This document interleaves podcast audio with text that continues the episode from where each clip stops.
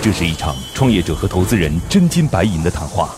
创业者要打动投资人拿到百万至千万元融资，投资人要用专业和经验慧眼识珠。唇枪舌战中又蕴藏着怎样的创投之道？欢迎收听《创业找崔磊》。崔磊。因为很多生产端不一定具备这种能力。用我们软件之后，几十万就可能搞定了。确实可以解决 B 端客户的一些成本高、生产效率低的问题。卖不卖得出去是他的事儿。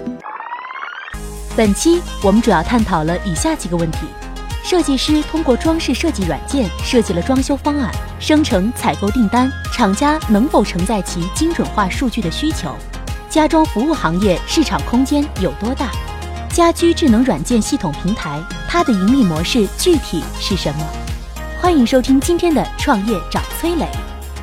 嗨，大家好，欢迎来到梦想加速度创业找崔磊，我是崔磊。崔磊，乐客独角兽创始人、天使投资人，创办了投融资真人秀节目《创业找崔磊》，为九百家企业对接了五百多家投资机构，总共获得了超十亿元意向融资金额。我们有请出今天的投资人和创业者。今天投资人是来自于中明信投资的翟步金。Hello，你好，翟总。嗯、你好，磊哥。今日投资人翟步金，中民信资产投资副总监，浙江大学工科硕士，多年金融从业经验，具有较强的前瞻性及项目投资分析能力，参与投资过广强机器人、永发智能等项目，尤其擅长人工智能、物联网、新能源、高端装备等新科技领域。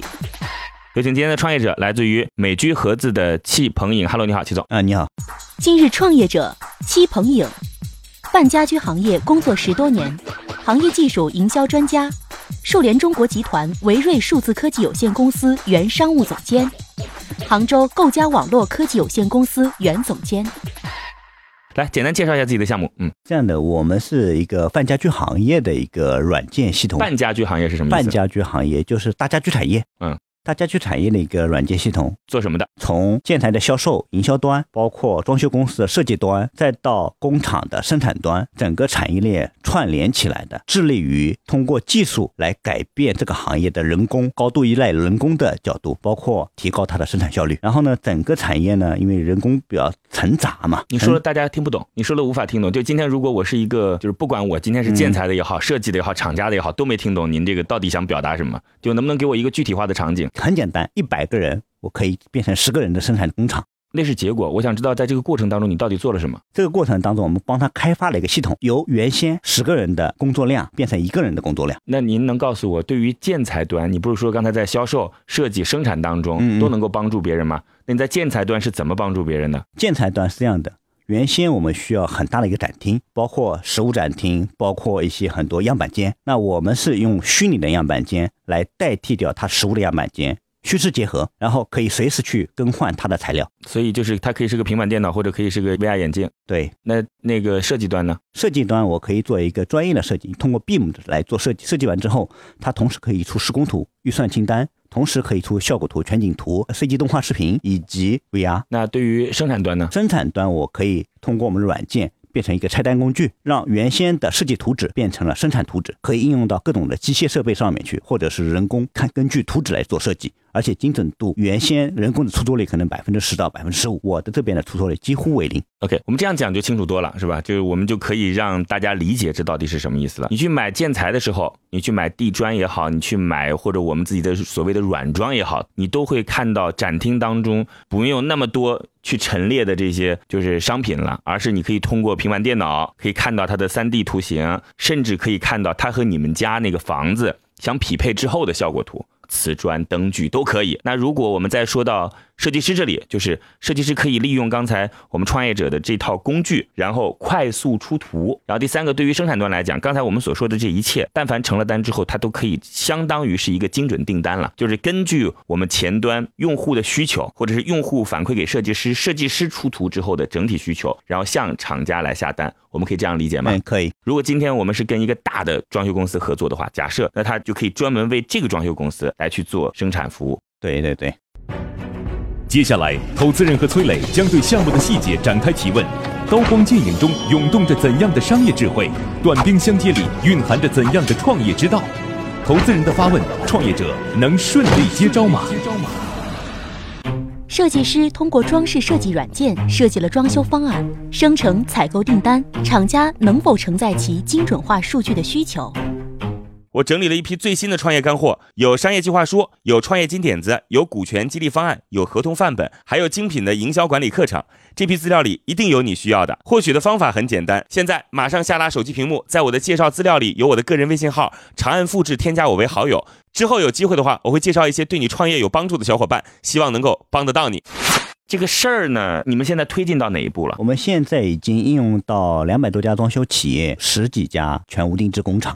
两百多家装修企业用了你们的那个设计软件，对，全屋装修工厂用了我们的生产端，主要是指哪几个材料？涉及到主要是板式的全屋定制和板式枕木的全屋定制，嗯，这两块。他们是一个二次加工商，应该可以这样理哎解。是我举一个例子啊，他们是把板材变成了护墙板、是柜体，以这些全屋定制工厂为主。它的最主要在哪里呢？就是它的店面设计完之后，或者是装修公司设计完之后的图纸，它不需要再去人工去拆单做成生产图纸对，而是通过我们软件直接一秒钟出那个生产图纸出出来了。了解。所以对你来讲，你的这个产品目前来说，你刚才其实提了三点，第一点是在建材销售端，第二个是在设计端，第三个是在生产加工端。我似乎没有看到在建材这端你具备什么样的实际案例，你只提到了设计端和生产加工端。建材端是主要是这样的，一个是他们也自带一点设计功能，第二个呢就是我以瓷砖为例啊，瓷砖我们以前的销售都是嗯把一块瓷砖放在地上，让你去观看这样什么样子的，但是用我们的工具之后，它可以直接在电脑上面直接画出对方的户型，户型画出来之后，比方说我喜欢这块地板，我随时可以把它更换上去，也就是说我一秒就更换了。就我刚才听你的描述而言，你刚才提到的似乎设计端和生产端这件事儿更落地一些，而建材端这件事似乎你还没有很落地。呃，建材端主要以展示为主，对，所以我刚才的判断对吗？应该差不多。对，所以你会更着重设计端和生产端，对是吗？对，了解。那我下次建议你就不要提建材端的事儿了，因为你知道行业中也有很多竞争对手在做这件事情，对可能达不到你的结果，或者说没有你的结果更精致，但是也同样很多建材商已经在用这样的方法了。我没什么太多的其他问题，我想向各位很清楚的能够描述出来是这件事情的一些核心竞争力就在于，如果他刚才的描述是他的整个商业模型的话，那我认为他可能通过一种什么样的引擎也好，怎么样的一种设计方式也好，可以让这个图。出的效果更快，然后设计师所使用的成本更低，不管是时间成本还是其他成本，效率更高，然后能够直接对接到厂家的生产端，我觉得这可能会是它的一些核心要素。但我心里边会有一些担心啊，我心里边的担心是，那、您说，我心里的担心是，生产端现在有没有那种能力来承载前面的这些所谓人工智能的需求，或者叫做精准化数据的需求？因为很多生产端不一定具备这种能力，这是我的担心啊。这个我做个补充啊，是我们其实也经常给一些小型的工厂，是这些小型工厂其实它人工成本负担很高。那用我们软件之后，它其实可以降低它人工成本。我以五千万左右的小型的全屋定制工厂为例啊，它一般需要十几个拆单人员，那十几个拆单人员的人工工资一年的工资就要两百多万。那用我们软件之后，几十万就可能搞定了。甚至如果是用我们的那个定制的那一块，三四十万到五十万就能搞定。也就是我可以降低它的一百五十万的人工成本。它的学习成本高吗？学习成本不高，顶多花个五到二十天时间。你目前有实际的案例吗？有你的收费模式是怎样的？我们现在工厂端这一块，主要是给，因为是不同的全屋定制工厂，它你有直接告诉我收费模式是怎样的。以工厂有两个收费模式，一个呢是我帮他定制这套系统，另外一个呢是按拆单的费用来收取。所以你现在是跟工厂合作，让工厂往前推，是这对意思吗？对理解了，就是工厂告诉我的上游说，你得用这套方式来跟我玩儿，对不对？让所有的建材商跟使用它的系统，这样的话它就没有那么大负担，包括材料商去做设计的时候也没有那么多工序和负担去做，所以说这两块其实是分不开的。实际上，所以起点还是在工厂，对，起点在工厂，跟工厂沟通，对，让工厂去跟前端的建材销售商和中间的服务商，对然后让他们来使用这个新的软件方式来降低工厂的成本。对对对。那如果前面的不配合呢？我不愿意呢？嗯，很简单啊，一个呢是前面那一端，如果工厂端已经布置了我们这套系统了，前面的全屋定制的店面，它其实用这套系统的设计比用其他任何它用的设计软件会更加方便，因为里面所有的工艺，包括所有的产品，已经提前录入进去了。它可以很简单的拼出一道甚至一个组合出来。这就是为什么我们推工厂端的原因，工厂的所有产品已经录进去了。中间的设计端跟他们本身关系并不大。设计端它一个是全屋定制，店面都有设计师，所以我再说一下，目前我们所涉及到的更多的是以全屋定制来作为主要产品输出的企业。我们的全屋定制工具是以这个为主要输出企业，但是我们的 BIM 设计工具是装修公司为主，是两个不同的角色，也但是它是同一个软件，只不过功能不一样，功能模块不一样。产品技术和产品运营对于家装服务企业来说，哪个更重要？听一个小时的课程，不如和一群有实战经验的人讨论十分钟。在乐客独角兽创业者社群，你会认识两万多名来自全国各地各行各业有实战经验的优秀创业者。每天，他们都在线上或者线下活动中对营销、管理等实战话题展开讨论和模拟。在社群里，你除了高效学习、快速成长，更能找到各种资源、人脉、渠道、合伙人。现在马上下拉手机屏幕，在我的介绍资料里有我的个人微信号，长按复制，添加我为好友。我在社群里等你哦。我问一下，散媒的企业是更偏向于运营还是偏向于技术？我们其实是现在的角度来说，嗯更多的是技术，但是我们技的术规划里面是希望是通过运营的方式，把所有的工厂都嗯嗯串成一个数据库里面去。咱们公司呃是一七年注册成立的，是吧？对一七年注册成立，现在公司有多少人？二十个人，二十个人做技术的有多少？技术差不多有十三个人。十三个人占一半以上啊。但是我了解到，就是咱们这个公司目前阶段是不是还没有申请专利或者是软著？但是还没有，但是还没有。对，但是呃刚刚您说咱们是目前阶段主要是做技术嘛？对那是这段研发期间没有形成一个技术的积累，还是什么情况？